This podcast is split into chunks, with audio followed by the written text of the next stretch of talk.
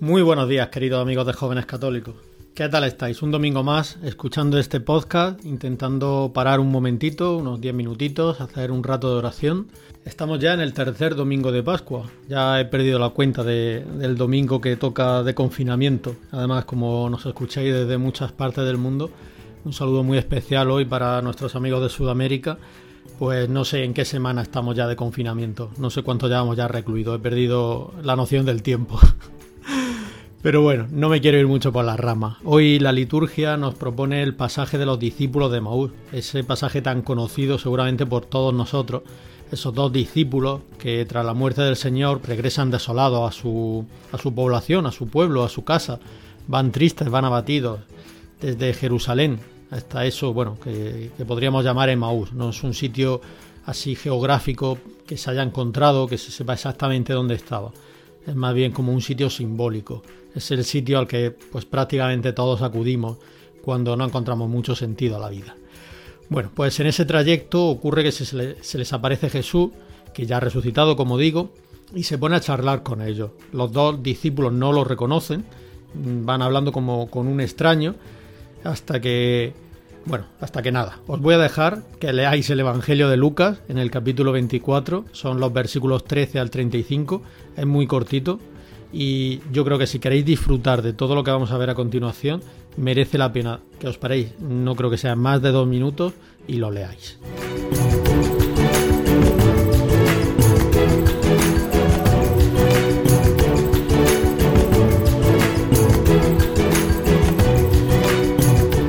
Ya hemos visto que en esa tristeza que llevan, Jesús les ayuda en un primer momento a recuperar la esperanza, a comprender eso de que la pasión no ha sido una improvisación de Dios ni el final de nada, ahora que está tan de moda improvisar, ¿no? Bueno, eh, todo eso estaba predicho en la escritura. Y con eso, pues les va caldeando el corazón, les va haciendo recobrar la esperanza, poco a poco, se lo va explicando.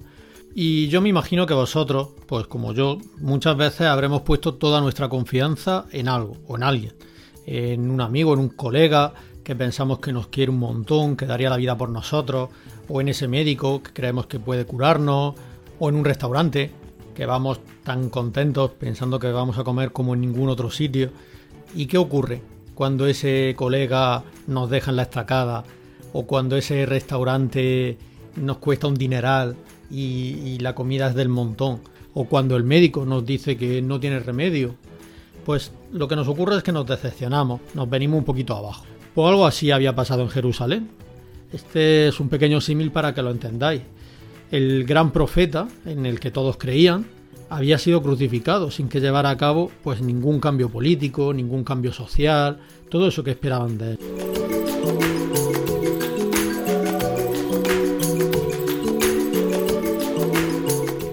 Lo vemos en estos dos chavales, que van desorientados, que van confundidos, que van desilusionados.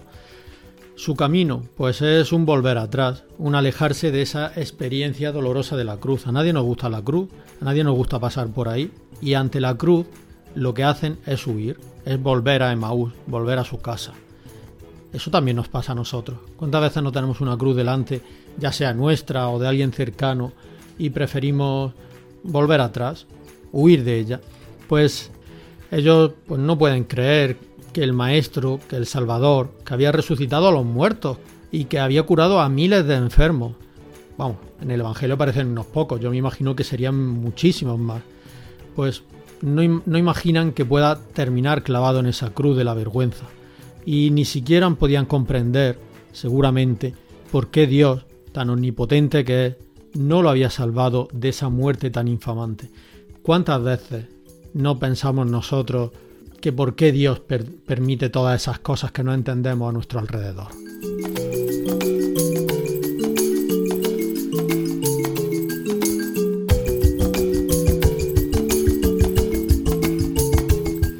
Pero ese hombre que se les apareció a esos dos amigos, pues debía ser fascinante. Ya hemos dicho que les contó que todo lo que había ocurrido estaba predicho en la escritura, pero tuvo que explicárselo de tal forma tuvo que tener tanta fuerza en sus palabras, decirlo con tanta pasión, que los otros pasaron de estar tristes a que, como dice el relato, les ardiera el corazón. Y yo me pregunto, y bueno, os pregunto también a vosotros, estos días de confinamiento, ¿qué estamos sembrando a nuestro alrededor? ¿Estamos sembrando esperanza, como, como el Señor hizo con estos dos muchachos, o estamos sembrando pesimismo?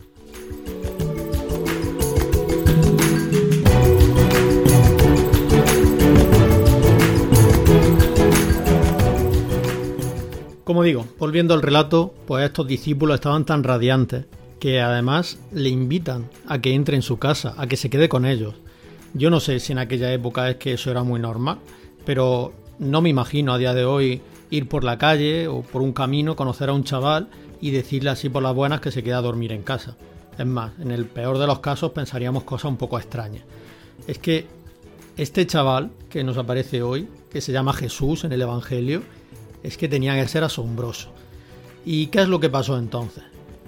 Que cogió el pan, lo bendijo, lo partió, se lo dio a comer y voilà, encontraron, lo, reconocieron, sabían que era Jesús, sabía que era el Mesías.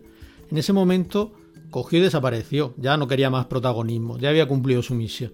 Pero los discípulos, tras ser iluminados por esa palabra, tras reconocer a Jesús al partir el pan, que sabemos que es el nuevo signo de su presencia, ¿Qué es lo que hicieron?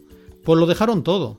Ya yo ni, ni cena ni nada, ni se acostaron a dormir y dijeron, bueno, ya mañana cuando amanezca. ¿Qué va? Cogieron y se fueron sobre la marcha, salieron corriendo a Jerusalén para anunciarlo.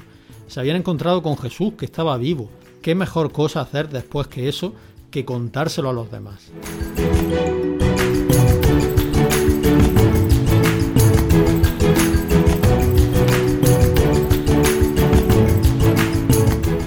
Pues fijaos que ese camino de Maús es el camino de nuestra fe. Ahí es donde las escrituras y donde la Eucaristía se convierten en elementos indispensables para encontrarnos con el Señor y para después también poderlo comunicar, anunciar a los demás. Lo decía hace una semana, es absurdo querer hablar de Jesús a alguien si nosotros primero no nos hemos encontrado con Él.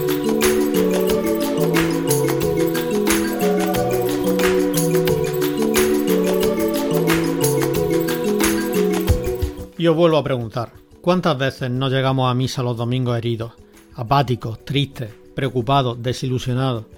La vida pues nos lo ha jugado y volvemos tristes hacia nuestro Emaús, dándole la espalda a ese proyecto que Dios tiene para cada uno de nosotros. Pero llegamos a misa y allí, en primer lugar, nos acoge esa palabra de Dios, que no podemos oír con apatía y con desgana, con el chip de, bueno, si es que esto ya me lo sé. Claro que no lo sabemos, pues claro que no lo sabemos, si vamos a misa todos los domingos desde que éramos súper chicos. Pero esa palabra es viva, no es una novela, no es un periódico que por muchas veces que lo leamos siempre va a decir lo mismo. Esa palabra, cada vez que la escuchamos, se actualiza en nuestras vidas. Esto no es un cuento chino, esto ocurre. Lo que pasa es que hay que leerla y hay que escucharla con fe. Y esa palabra nos debería decir algo nuevo según nuestra situación actual, porque nuestra situación tampoco es la misma cada vez que la escuchamos o que la leemos. Pues ojalá y esa palabra encienda nuestros corazones, ojalá lo hiciera arder como esos dos discípulos de Maús. Y después de recibir esa esperanza, esa fe, comulgamos al Señor, que nos da esa fuerza para comernos el mundo, para comernos los problemas, para comernos todo aquello que nos hace estar tristes, que nos, que nos hace estar apagados. Y fijaros, porque si acostumbrarnos a escuchar la palabra de Dios con el chip de esto ya me lo sé, está mal, es horrible acostumbrarnos a recibir el cuerpo en la hostia con esa mentalidad de vamos a comulgar como el que va a comerse un caramelo al parque. Vamos a pedirle al Señor que no nos acostumbremos. Vamos a hacer un minutito de silencio, un poquito de silencio y se lo pedimos. Señor, que no me acostumbre a escucharte, que no me acostumbre a, a comerte, a que estés dentro de mí.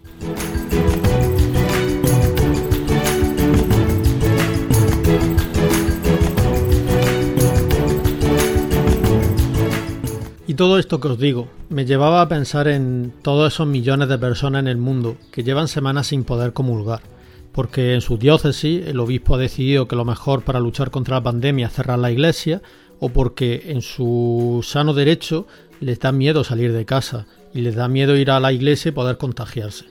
Estoy seguro de que el primer día que se reabran la iglesia, la gente va a vivir esa primera Eucaristía como si fuera su primera comunión. Pues yo os propongo dos cosas. La primera, que desde hoy empecéis a preparar de modo especial ese momento. No sé si va a llegar dentro de tres semanas o dentro de tres meses. O ya no quiero decir de tres años, porque también podría ser. Pero que esas comuniones espirituales que hagáis enciendan tanto vuestro corazón que cuando llegue el momento lo podáis disfrutar como aquella primera vez, como aquella primera comunión. Y por otro lado, que pidáis que ese momento se siga repitiendo cada domingo, que no vuelva a meterse la rutina como en todo lo que hacemos.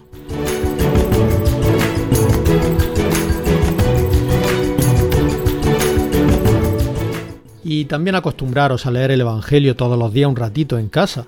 Simplemente tened en la mesita el, el Nuevo Testamento y al levantaros o al acostaros dedicarle cinco minutitos.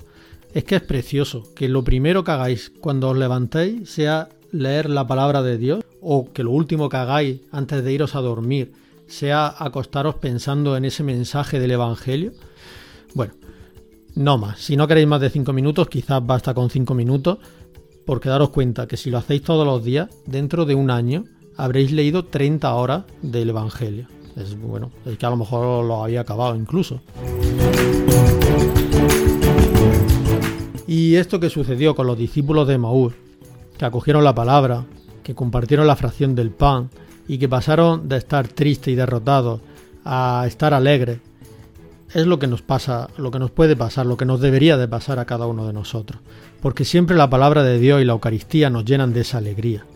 Que no se olvide esto.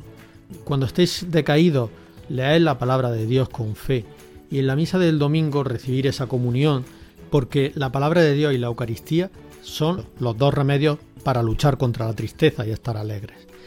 Y no lo olvidéis, siempre hay una palabra de Dios que nos orienta después de nuestras dispersiones. Y a través de nuestros cansancios, a través de nuestras decepciones, siempre hay un pan compartido que nos hace seguir adelante en el camino.